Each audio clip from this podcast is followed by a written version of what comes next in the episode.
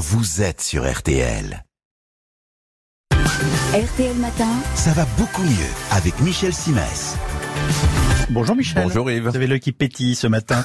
Euh, Vous faites d'ailleurs dans le bijou à la mode et vous vous adressez à toutes celles et à tous ceux qui sont tentés par un piercing. Oui, vous en avez un vous? Oh non, alors Non. ça je peux vous dire que c'est pas près d'arriver. Alors en revanche, je sais que vous êtes un fin observateur Oui. et qu'au bord de la piscine ou sur la plage, vous êtes attentif à votre entourage, Certes. vous ne perdez rien de ce qui se trame et qu'en conséquence, vous avez dû remarquer cet été qu'on voyait de plus en plus de piercings. Ouh là là, on ne voit que ça. Alors on peut aimer, ne pas aimer, être pour, être contre, mais en aucun cas rester sourd aux quelques conseils qui pourraient vous être utiles si vous Mhm. êtes tenté par cette pratique de plus en plus répandue. Alors, quels peuvent être les risques? Puisqu'il faut bien parler de risques. Alors voilà, le premier risque, hein, c'est celui de la réaction allergique. Quand elle survient, c'est souvent à cause du nickel, qui est le plus allergisant euh, des métaux, problème qui touche d'ailleurs plus les femmes que les hommes. Vous avez alors ce qu'on appelle un eczéma de contact, Mhm. apparition de plaques rouges sur la peau, démangeaisons. Dans ce cas, eh ben, il vaut mieux renoncer. Autre risque Oui. qui euh, concerne cette fois le piercing oral. Mhm. Sachez qu'il augmente le risque de fracture de la dent et de maladie gingivale. Et puis, bien sûr, vous avez le gros risque, hein, celui de l'infection microbienne ou de l'infection euh, virale, hépatite, euh, voire euh, HIV. Mais là, on est euh, dans des cas de non-respect des règles d'hygiène. C'est rare, mais ça existe. C'est horrible. Bon, y a-t-il un moyen de s'assurer de la fiabilité du professionnel auquel on s'adresse? Oui, la loi impose aux professionnels d'avoir suivi une formation et d'afficher l'attestation qui le prouve dans la salle d'attente. Par ailleurs, son activité doit être déclarée auprès de l'agence régionale de santé. Si c'est pas le cas, vous pouvez rebrousser chemin. Mais comment je le sais?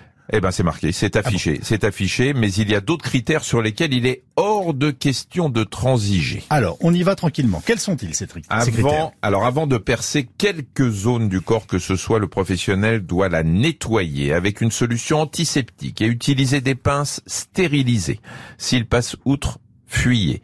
De même, s'il ne sait pas laver les mains ou s'il ne porte pas des gants à usage unique, les gants, je peux vous dire que c'est un bon indice. Que voulez-vous dire? Eh ben que les gants, le pro du piercing est censé en utiliser des tonnes. Alors, il Oui. faut bien sûr en changer entre deux clients. hein. Bah oui. Mais le professionnel doit aussi en changer pour un même client chaque fois qu'il est amené à toucher tout objet étranger à la réalisation du piercing.